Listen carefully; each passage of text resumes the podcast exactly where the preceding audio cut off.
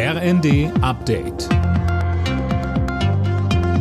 Stündlich neu. Auf den Punkt informiert. Im Studio Dirk Jostes. Guten Morgen. Beim EU-Gipfel in Brüssel hat Ungarns Regierungschef Orban mit einem Veto weitere Finanzhilfen für die Ukraine vorerst blockiert. Die Beitrittsverhandlungen mit dem Land können dagegen starten.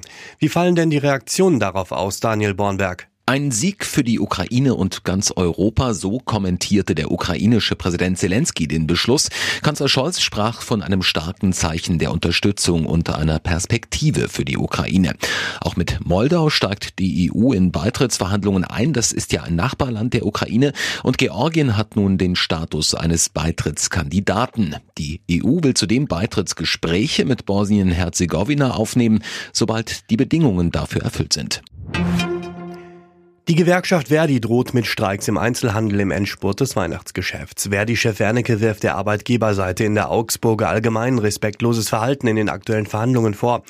Die Gewerkschaft fordert für die Beschäftigten mindestens 400 Euro mehr pro Monat. Die digitale Patientenakte und das E-Rezept sollen in Zukunft in Deutschland zum Standard werden. Das finden Ärzte und Krankenkassen grundsätzlich gut. Ab 2025 sollen alle gesetzlich Versicherten eine digitale Akte bekommen.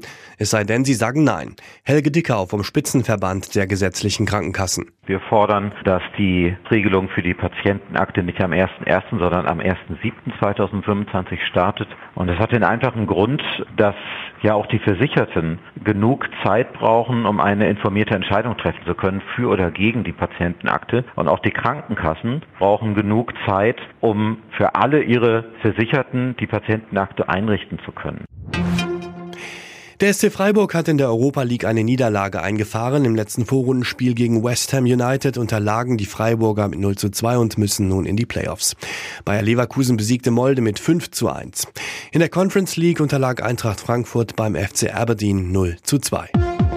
Alle Nachrichten auf rnd.de